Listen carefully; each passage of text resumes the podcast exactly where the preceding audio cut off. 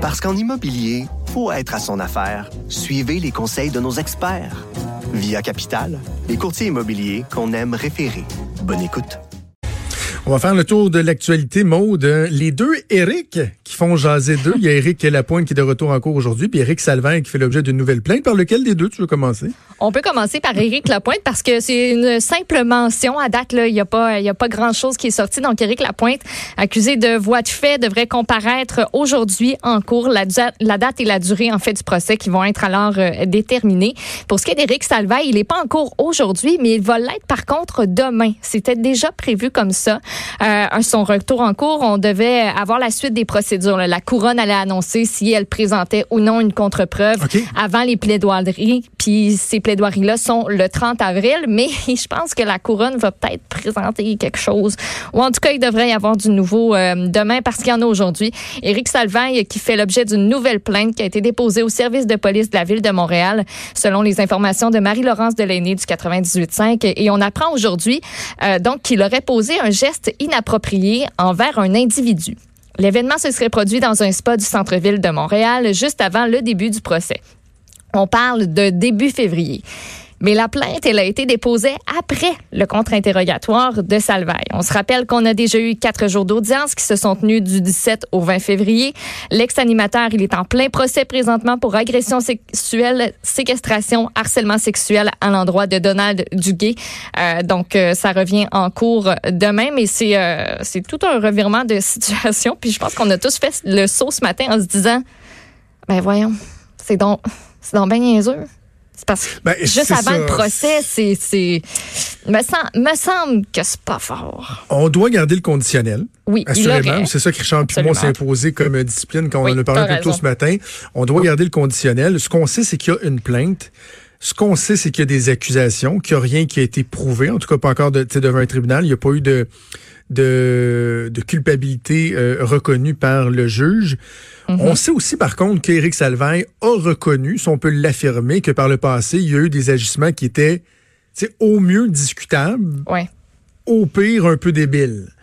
Tu sais, de la, se la sortir puis déposer sur l'épaule d'un collègue de travail en pensant que c'est drôle. Euh, je sais pas. Il y a un certain modus operandi qui a été avancé, qui a été évoqué par différents témoins euh, ou victimes alléguées qui sans nécessairement avoir porté de plainte à la police, ont dit avoir fait l'objet de gestes déplacés d'Éric Salvin. Et ça, ça a fait le cadre d'un travail journalistique rigoureux dans la mhm. presse. Absolument. Et comme je dis, Éric Salvin a reconnu qu'à certains euh, endroits dans sa vie, il s'est pas dirigé, il s'est pas gouverné de bonne façon.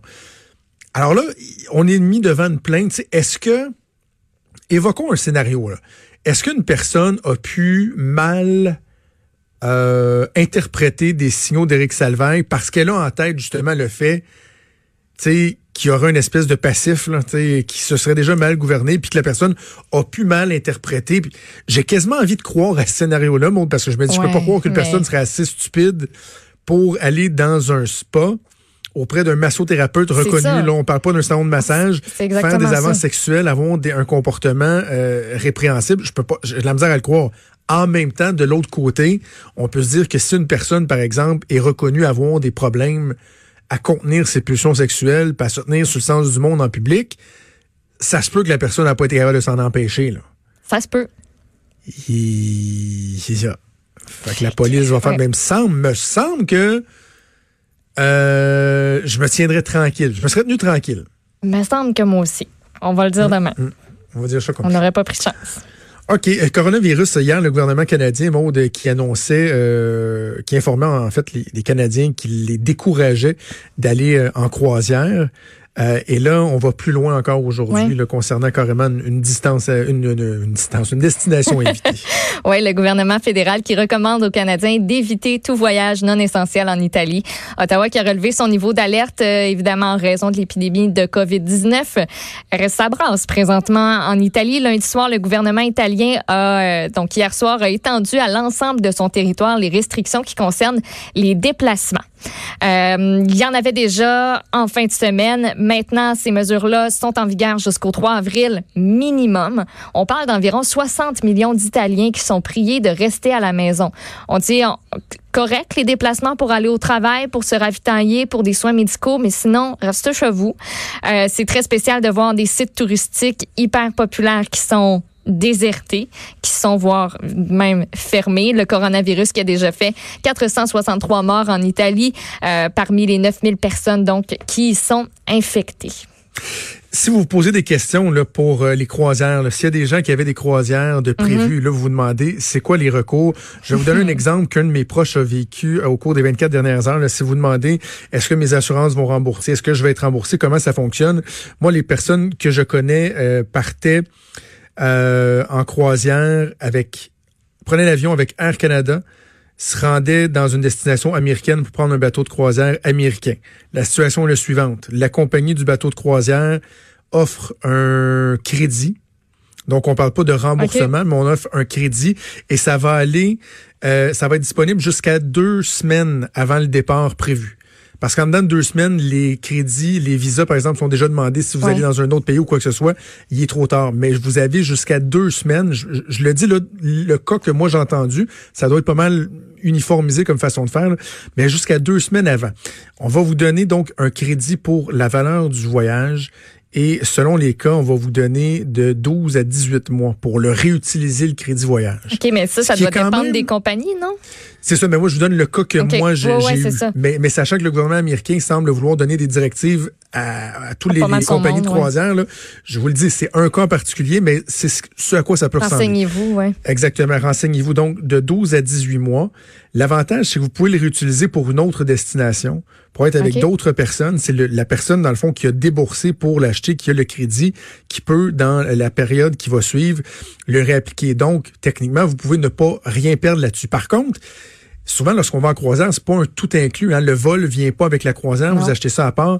Du côté d'Air Canada, ils vont vous rembourser, vous donner un crédit pour le billet, pas un remboursement, un crédit. Mais ce qui est bien particulier, écoutez la, la subtilité, ça doit être absolument pour la personne qui avait le nom sur le billet. OK. Donc, si et moi, c'est le cas des gens que je connais. C'était euh, deux personnes qui partaient avec deux autres personnes.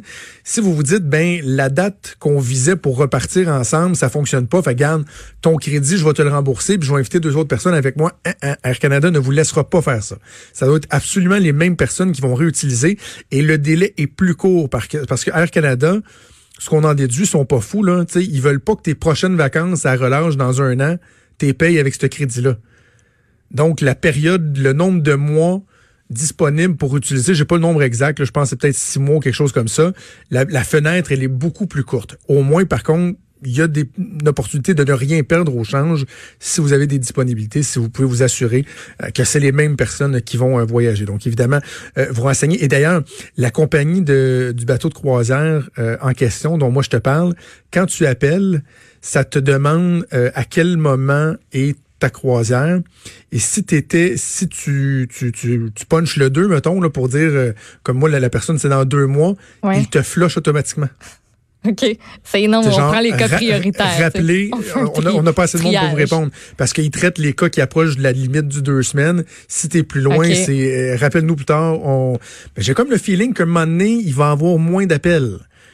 Parce qu'il y a moins de monde qui vont être partis en croisière ou qui vont avoir euh, réservé des croisières. mais ça décourage. Euh, armez-vous euh, de patience. Sinon, il y a ben, les Canadiens là, qui sont sur le bord de revenir, là, qui ben, étaient justement sur le bateau de croisière. Ils sont revenus, mais on se demandait combien il allait en revenir parce qu'on en avait 237 à bord du Grand Princess du côté de la Californie. Ça incluait sept membres d'équipage. Et ce qu'on sait, c'est qu'il y en a 228 qui sont revenus vers le Canada. OK. Il en manque une coupe. Donc, cette coupe de personnes-là est restée. est restée, ben, ce, serait ça, écoute, parce qu'on on laissait pas monter à bord les passagers, euh, les passagers qui étaient dépistés, testés, s'il y avait des symptômes, euh, ça s'appelait, ben, toi, tu t'embarques pas. Donc, euh, c'est ça qui se passe présentement. Il y aura, il y aura d'autres renseignements là, qui seront, qui seront fournis par le ministre François-Philippe Champagne. OK. Euh, avant qu'on se laisse, euh, glissons un mot, euh, finissons sur quelque chose de positif. Mm-hmm. La cigogne qui va passer à l'Assemblée nationale, ou en tout cas pas loin de l'Assemblée nationale ici, dans le comté de Tachereau, une excellente tâche du monde de Tachereau, de Tachereau, de Tachereau. Ah Catherine Dorion, Dorion qui va être maman pour la troisième fois. Ben oui, pour la troisième fois, elle l'a annoncé hier sur Facebook, ensuite sur Instagram, parce que c'est ça la procédure qu'il faut faire là maintenant. Euh, elle a dit, euh, je la cite, les deux premières fois, ça a été prodigieux, sauvage et sacré. Chaque fois, c'est un miracle, dit la sage-femme. Si tout va bien, mon ou ma troisième naîtra cette année, en septembre, le plus beau mois. Et elle se demande là, si elle va oser accoucher à la maison cette fois-ci pour son troisième enfant. Elle en a bien envie. Euh, vous vous demandez, mais c'est qui le papa? Vous ne le saurez pas. Le papa est un homme mystérieux, discret, qui veut le rester, mais il tient à dire qu'il est heureux. Donc, cette femme politique, comédienne de 37 ans, porte la vie en elle. Oh mon Dieu, c'est tombé poétique la façon que tu dis. Et félicitations. Et je peux pas croire qu'il y a des gens qui sont pas capables de mettre de côté leur jugement, par exemple, ou leur manque d'appréciation par rapport à Catherine Dorion. Lorsqu'on a une belle nouvelle comme ça, une femme qui est enceinte, un couple euh, qui attend un enfant, et j'ai vu des commentaires épouvantables. Non, pas pour vrai. Ah non, non, épouvantable. T'es allé éplucher ça, ça c'est décourageant. non, mais non, non, non, je l'ai pas épluché, c'est qu'il y a quelqu'un qui a partagé quoi sur Facebook en disant, je peux pas croire que certaines personnes disent telle, telle, telle affaire. Euh, non, je vais pas chercher ces commentaires-là, mais, mais honte à vous, là, comment pouvez-vous être aussi stupide pour faire, j'oserais même pas évoquer ce dont il était question dans les commentaires. Ah tellement que c'est déplacé et ridicule. Alors, euh, on peut-tu juste se réjouir pour euh, Catherine Dorion? On peut être pas d'accord sur plein d'affaires, mais réjouissons-nous que la vie lui sourit. Absolument. Porte la vie en elle, comme tu disais, moi. fait qu'on on a, on a eu Geneviève Guilbeault qui est revenue, qui ben a son enfant. Et que là, on va en perdre une autre en septembre, qui, elle, va partir donner la vie. Voilà. Comme c'est sur ces belles paroles, on fait une pause et on revient. Vous écoutez Franchement